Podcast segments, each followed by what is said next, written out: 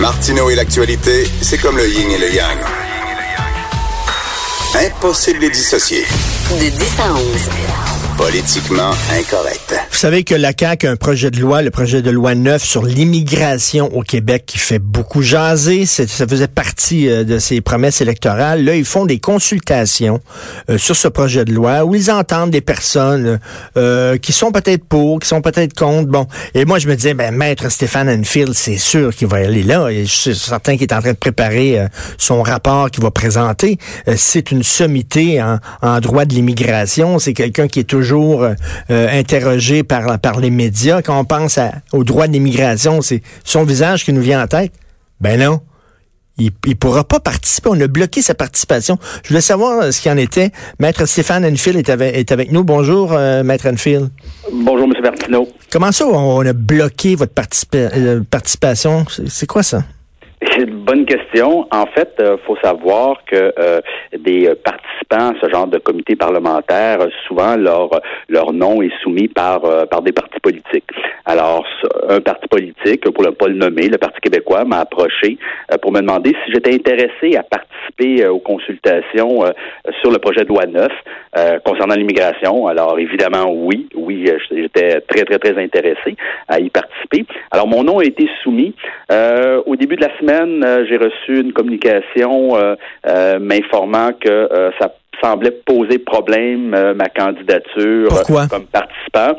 Euh, on me disait pas à ce moment-là, mais on disait juste que la CAC euh, tente de bloquer euh, votre participation. Et hier, j'ai reçu la confirmation que malheureusement, les représentants de la CAC ne souhaitent pas m'entendre. Mais, mais en même temps, on peut se dire bon, ils peuvent pas entendre tout le monde non plus. Là, ils ont un certain nombre limité. Je sais pas, est-ce que c'est de la paranoïa? Est-ce qu'on voulait vraiment vous faire taire ou ben, moi, l'information que j'ai eue, c'est qu'on ne souhaite pas entendre quelqu'un qui a une qui pourrait euh, avoir une opinion contraire à celle du gouvernement. C'est ce qu'on m'a donné comme information.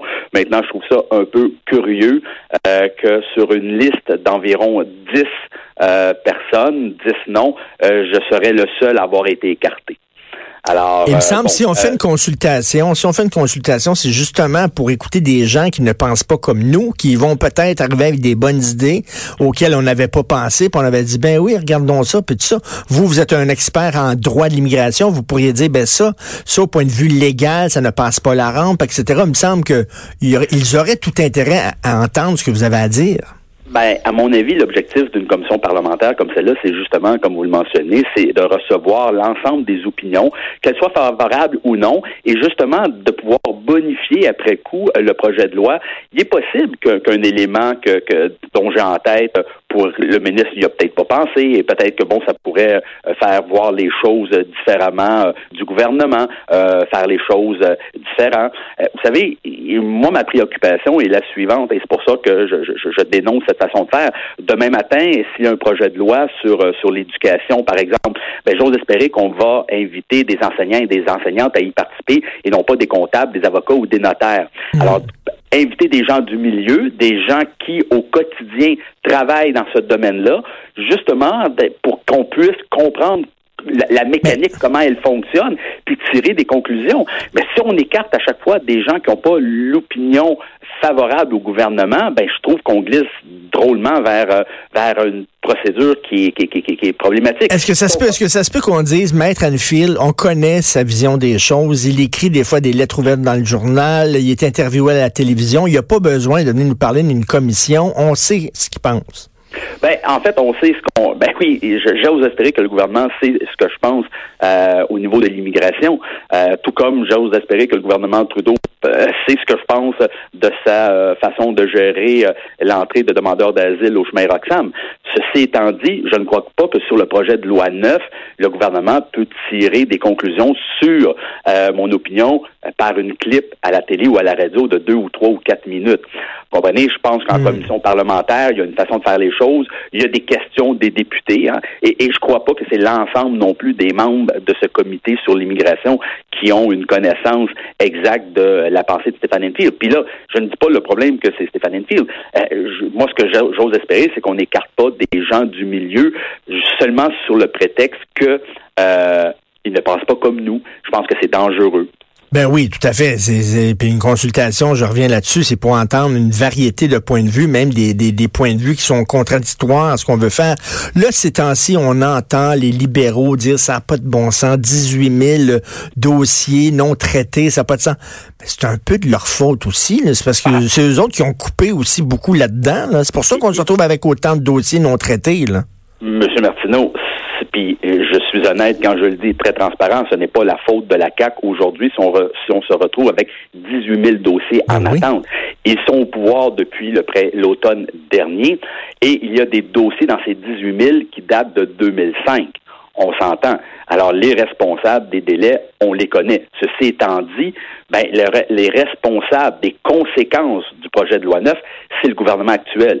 Et mon objectif, comme l'objectif de plusieurs euh, autres intervenants qui travaillent dans le domaine, c'est de faire en sorte qu'on se retrouve avec un projet de loi neuf qui soit le moins dommageable pour les 50 000 personnes qui sont visées.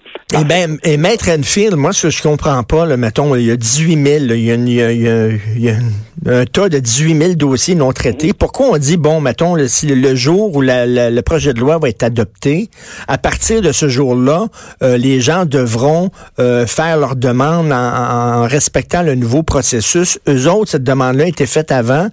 Ça va être correct, on va, on va les accepter. Comment ça qu'ils disent non, c'est tout à reprendre au complet?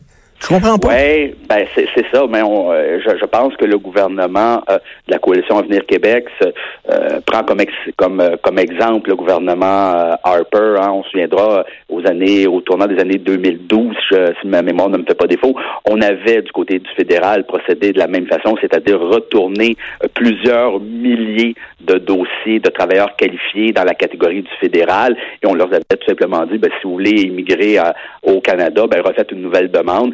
À l'époque, ça avait été contesté devant la Cour fédérale et la Cour fédérale avait rejeté le recours. Euh, bon, donc on semble se diriger vers la hmm. même euh, la même procédure. Cependant, sur les 18 000 dossiers, je pense que c'est important de le mentionner, il y a près de 4 000, un peu moins de 4 000 dossiers, que ce sont des gens qui se trouvent déjà au Québec, dans, qui travaillent, qui payent des impôts. Dans certains cas, ils ont investi dans l'achat d'une maison. Dans certains cas, il y a des enfants qui sont scolarisés. Est-ce qu'on pourrait pas régler ces dossiers? Ben oui, il me semble. Ça tombe sous le sens. Déjà. Ils travaillent déjà. Alors, on veut régler la pénurie de main-d'œuvre. On a des individus qui travaillent déjà, qui parlent français, qui se sont bien intégrés. Alors, réglons ce dossier-là en premier. Est-ce que la CAQ est ouverte à régler ces dossiers-là? Ben, une journée oui, une journée non. Alors, euh, c'est pour ça que je pense que la commission parlementaire, elle est importante pour avoir euh, une position euh, arrêtée sur sur ces milliers de dossiers-là, parce que bon, 3800 dossiers, 3700 dossiers, c'est quand même près de 6000 personnes qui sont visées, 6000 personnes qui se trouvent déjà au Québec, qui, à moyen terme, si on ne règle pas leur situation, peut-être qu'ils deviendront sans statut au Canada parce que le fédéral n'aura pas renouvelé leur titre de séjour temporaire et devront quitter le Québec parce qu'on n'aura pas traité dans des délais raisonnables leur demande. C'est un peu paradoxal en pénurie de main-d'œuvre de traiter ces gens-là de cette façon-là. Et qu'est-ce que vous reprochez aussi, là, il nous reste deux minutes, mais qu'est-ce que vous reprochez aussi à ce projet-là, le projet neuf? Ben, la grosse chose, c'est évidemment le ministre veut euh, imposer ce qu'on appelle la résidence permanente euh, conditionnelle au niveau euh, régional géographique. Malheureusement, dans l'état actuel du droit, le provincial, donc Québec, n'a pas compétence au mhm. niveau de la résidence mhm. permanente. Ça relève du fédéral. Alors, il faut arrêter d'essayer de, de, de, de, légiférer dans un champ de compétences qui ne nous appartient pas. Et, et je ne dis pas que Québec ne devrait pas récupérer l'ensemble des pouvoirs en matière d'immigration. Au contraire, je milite dans cette, dans cette position-là déjà depuis de nombreuses années Maintenant, on ne l'a pas, ce pouvoir-là. Alors, pensez-vous, pensez-vous que c'est un peu idéologique? C'est-à-dire, ils savent qu'ils vont se faire claquer en porte en pleine face par le fédéral et c'est ce qu'ils veulent. Ils veulent montrer que le fédéral ne bougera pas. Ah, sûr, sur l'immigration, c'est clair que le fédéral ne bougera pas et, je vois mal comment le gouvernement Trudeau pourrait dire oui au Québec et sans euh, ouvrir la porte aux autres provinces sur la même question. Alors, si on donne euh, des pouvoirs accrus en matière d'immigration à Québec, ben, j'imagine qu'à Toronto ou, ou, à Halifax, on va vouloir avoir la même chose. Et je les comprends. Alors, il y a une façon d'obtenir le plein pouvoir en matière d'immigration, mais d'ici là, il faut comprendre que les statuts en matière d'immigration relève du fédéral, à tort ou à mhm. raison, mais c'est comme ça. Mais je ne comprends pas, en tout cas, pour revenir au sujet de la discussion, comment ça se fait vous n'avez pas été invité. Il me semble que ça tombe sous le sens. Si on fait une commission, mettons, sur, je sais pas, le port des signes religieux, c'est certain qu'on va inviter Jamila Benhabib, là, qui en parle beaucoup, puis tout ça. Je comprends pas pourquoi Maître Stéphane Enfield, avocat en droit de l'immigration, n'est pas là. On va suivre ça au cours des prochains jours. On va peut-être un peu plus en savoir. Merci beaucoup, Maître Enfield. Merci à vous, M. Merci. Maître Stéphane Enfield, c'est tout le temps qu'il nous reste. Maire ordinaire qui suit. On se reparle demain 10 heures. Passez une excellente journée politiquement incorrecte.